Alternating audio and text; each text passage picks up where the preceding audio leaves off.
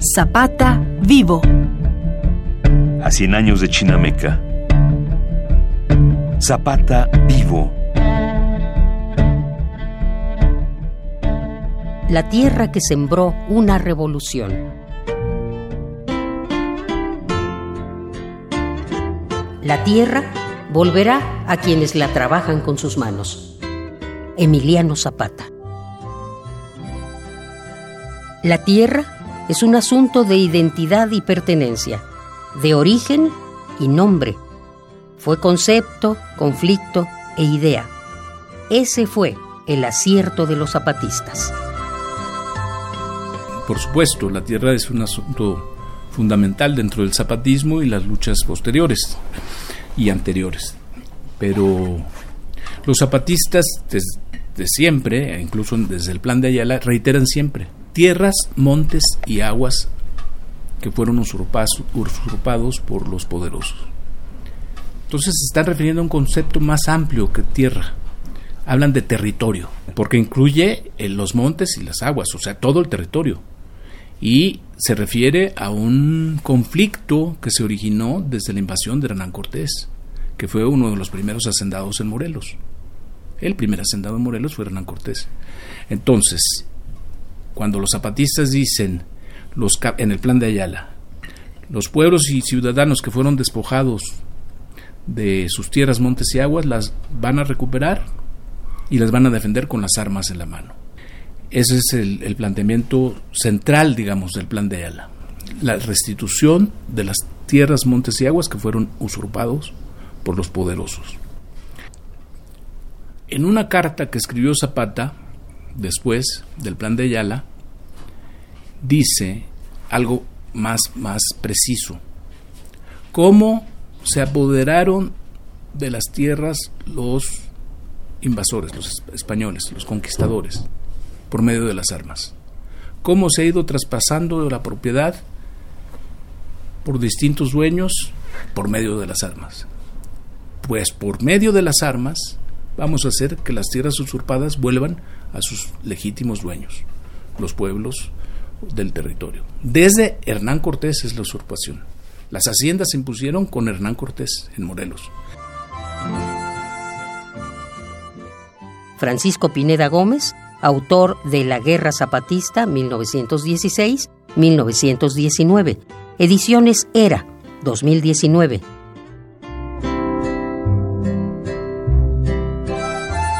En la Revolución Mexicana, los líderes insurrectos recogieron las aspiraciones de las clases rurales que fueron abocadas a la miseria por una arbitraria política agraria que los desposeía de sus tierras. De entre todos ellos, Emiliano Zapata, el caudillo del sur, se mantuvo fiel a sus ideas de justicia y dio absoluta prioridad al reparto de la tierra.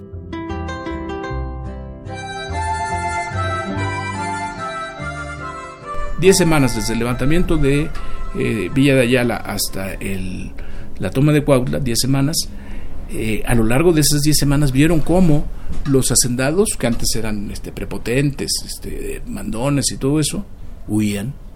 Los administradores de las haciendas se aparecían suplicantes, entregaban las armas, los cartuchos de las haciendas y suplicaban, no, no, no, me mate, ¿no? O sea, vieron la debilidad de los poderosos y la fuerza de los humildes. Entonces eso cambió la mentalidad de los zapatistas y está presente en el plan de Ayala. ¿Cómo vamos a ver que los zapatistas dicen en el plan de Ayala, los pueblos van a tomar sus tierras, montes y aguas y les van a defender con las armas en la mano? Si no existe la experiencia de la victoria de Cuautla, eso hubiera sido una utopía. Pero no, no fue una utopía, fue la manifestación eh, escrita de los hechos militares del triunfo, sobre todo de la toma de Cuautla. Porque además, inmediatamente después de la toma de Cuautla, Porfirio Díaz se fue y los zapatistas dijeron, ganamos nosotros, no Madero. Porque eh, derrotamos a ese, a ese gobierno, así le decían al ejército, gobierno. Y es cierto, Madero, la campaña de Madero en el norte fue derrota tras derrota.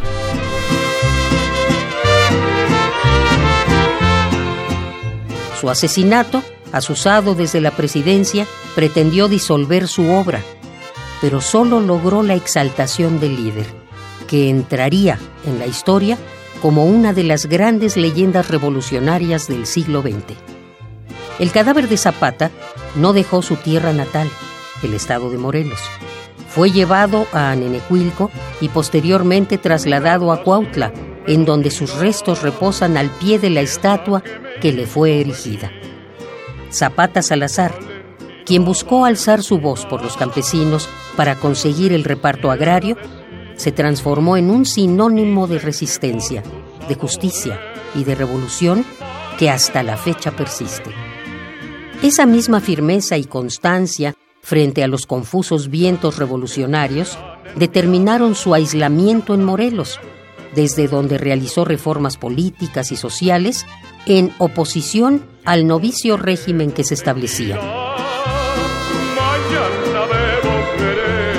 Desde los primeros días en que se formó el Ejército Libertador, el porfirismo y los maderistas, como Ambrosio Figueroa y Guillermo García Aragón, pactaron para matar a Zapata.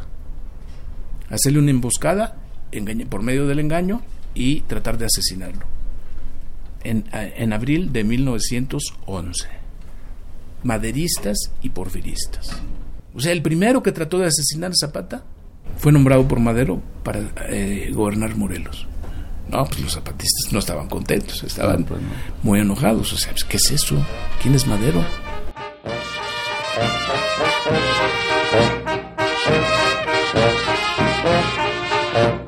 Una de las principales causas de la Revolución Mexicana fue la política agraria desarrollada por el régimen de Porfirio Díaz, cuya extensa dictadura nombró a todo el periodo comprendido entre los años 1876 a 1911 de la historia contemporánea mexicana el porfirismo. Al abrigo de las ignominiosas leyes promulgadas por el dictador, terratenientes y compañías se adjudicaron las tierras comunales y las pequeñas propiedades de los campesinos más humildes, quienes desposeídos fueron desplazados a áreas casi estériles. Tras la derrota del porfiriato y con Francisco y Madero como presidente, Zapata no cesó el levantamiento y le exigió al novel gobierno el cumplimiento de las demandas agraristas. Al cortar las relaciones con Madero, el caudillo del sur escribió, junto con Otilio Montaño, el Plan de Ayala, donde refrendaría sus peticiones como la restitución de las tierras robadas a los pueblos durante el porfiriato y el reparto agrario de las tierras de los grandes hacendados. En 1910, el 90% de los campesinos carecían de tierras.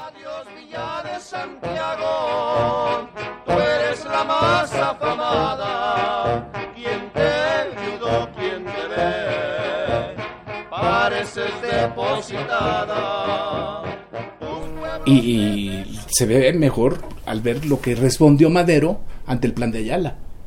Declaró poco después, diciembre, enero, en enero, a los dos meses, declaró la suspensión de garantías constitucionales en el territorio zapatista. Dice Tlaxcala, este, eh, Morelos, Guerrero, distritos de Puebla y distritos del Estado de México. Se suspenden las garantías constitucionales y por lo tanto el ejército federal puede fusilar sin juicio a cualquier persona, como por ejemplo a los que tiren piedras a las vías del tren. Y se inició el ataque masivo, el ataque militar masivo en contra de la población civil.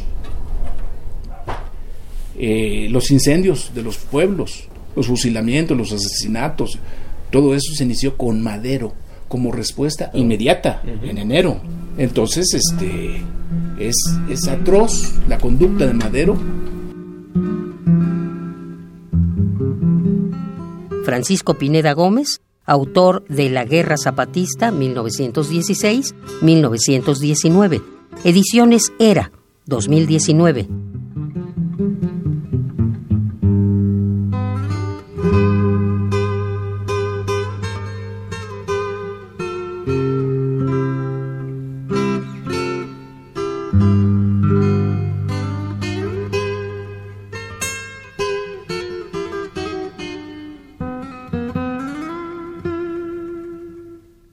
Esa política condenó a la miseria a la población rural y pese a ser un mal generalizado en todo el país, la gravedad con la que golpeó el sur del país fue brutal, porque los grandes propietarios extendían sus plantaciones a costa de los indígenas y los campesinos pobres.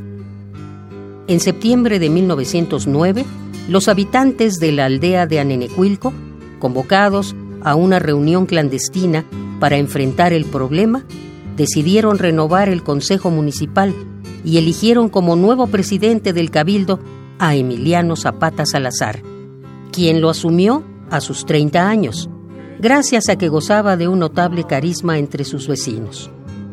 Desde ese puesto, Zapata empezó a tratar con legistas y políticos de la Ciudad de México, donde quiso hacer valer los derechos de propiedad de sus paisanos. Su diligencia no pasó desapercibida. En Cuernavaca obtuvo una licencia para trabajar como caballerizo en la Ciudad de México, empleo en el que permaneció poco tiempo. En 1911, Emiliano Zapata retornó a la defensa de las tierras comunales morelenses. En Anenecuilco inició un litigio con la hacienda del hospital. Los campesinos no podían sembrar en las tierras disputadas hasta que los tribunales resolvieran. Zapata tomó una decisión radical. Lideró un grupo armado que ocupó aquellas tierras del hospital y las distribuyó entre los campesinos. Dicha acción resonó en los pueblos aledaños, pues en todo el estado de Morelos se dieron situaciones similares.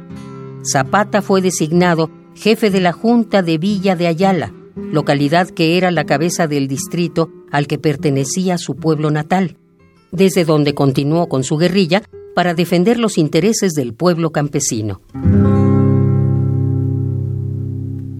Así inició la leyenda del agrarista suriano.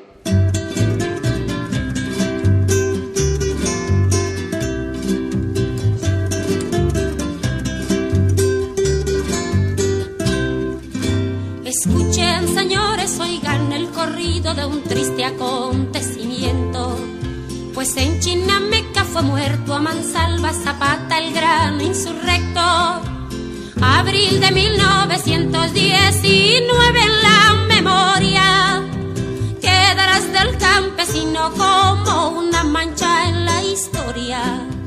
Campanas de Villayala, porque tocan tan doliente es que ya murió Zapata y era Zapata un valiente.